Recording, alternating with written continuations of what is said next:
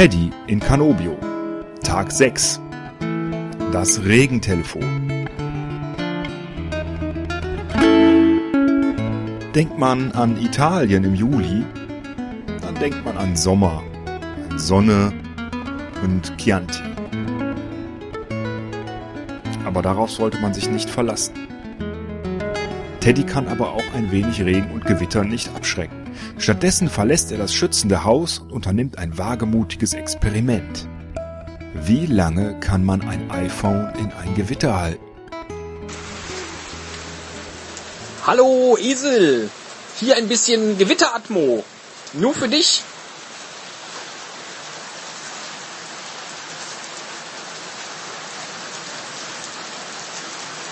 Ich bekomme übrigens nasse Füße, während ich das aufnehme. Ih.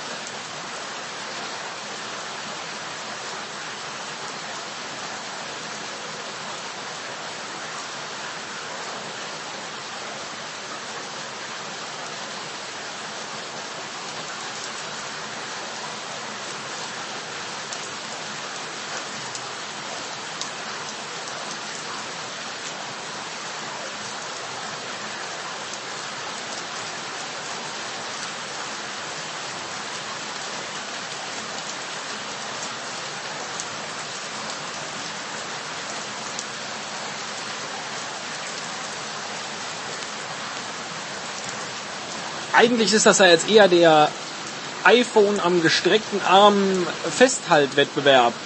Und ich habe nach gut anderthalb Minuten jetzt schon aufgeben müssen. Weil auch kein gewaltiges Donnergrollen mehr zu hören war. Das war eigentlich das, was ich einfangen wollte. Und nicht so viel Regen. Naja, das nächste Mal dann wieder aus dem sonnigen Canobio. Tschüss.